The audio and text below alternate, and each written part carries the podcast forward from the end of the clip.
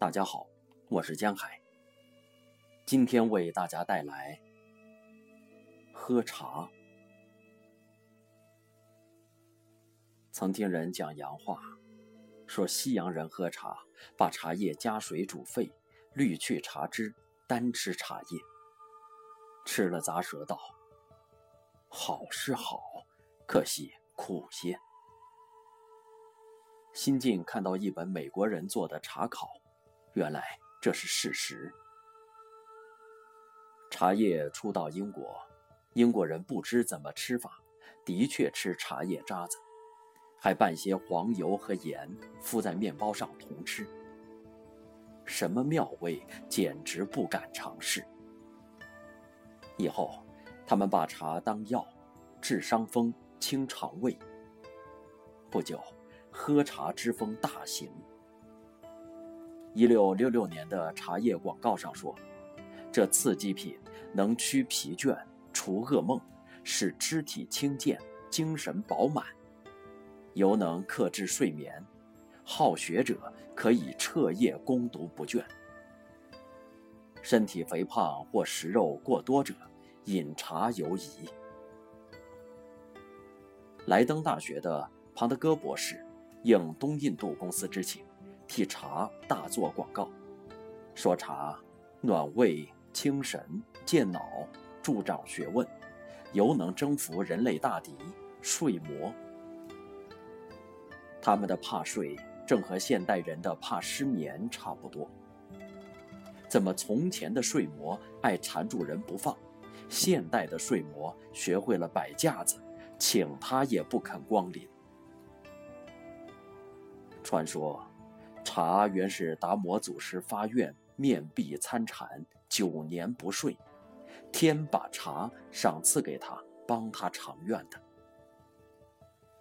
胡巧饮茶诗：粘牙旧性于干事，破睡当风不夜侯。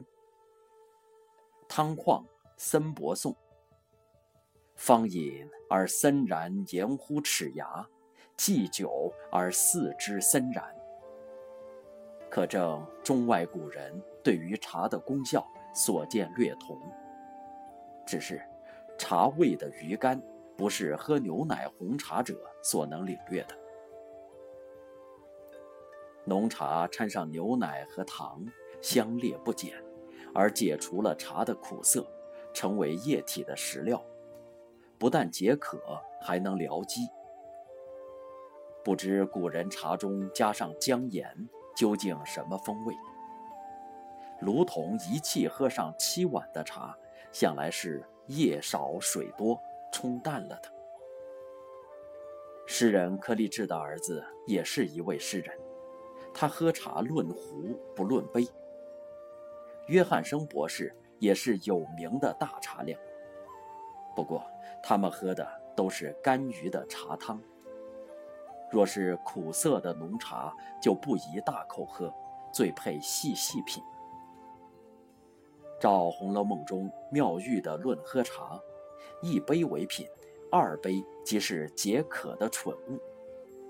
那么喝茶不为解渴，只在变味，细味那苦涩中一点回甘。记不起哪一位英国作家说过。文艺女神带着酒味儿，茶只能产生散文。而咱们中国诗，酒味茶香兼而有之。诗清只为饮茶多，也许这点苦涩正是茶中诗味。法国人不爱喝茶，巴尔扎克喝茶一定要加白兰地。清义录载：福昭远不喜茶，说此物面目严冷，了无和美之态，可谓冷面草。茶中加酒，实有和美之态吧？美国人不讲究喝茶，北美独立战争的导火线不是为了茶叶税吗？因为要抵制英国人专利的茶叶进口。美国人把几种树叶炮制成茶叶的代用品，至今，他们茶室里，顾客们吃冰淇淋、喝咖啡和别的混合饮料，内行人不要茶。要来的茶，也只是英国人所谓迷昏了头的水而已。好些美国留学生讲卫生不喝茶，只喝白开水，说是茶有毒素。代用品茶叶中该没有毒素，不过对于这种茶，很可以毫无留恋的戒绝。伏尔泰的医生曾劝他戒咖啡，因为咖啡含有毒素，只是那毒性发作得很慢。伏尔泰笑说：“对呀，所以我喝了七十年还没毒死。”唐宣宗时，东都进一僧，年百三十岁。宣宗问服何药，对曰：“臣少也见，素不知药，唯是茶，因赐名茶五十斤。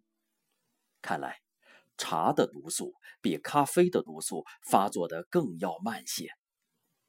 爱喝茶的，不妨多多喝吧。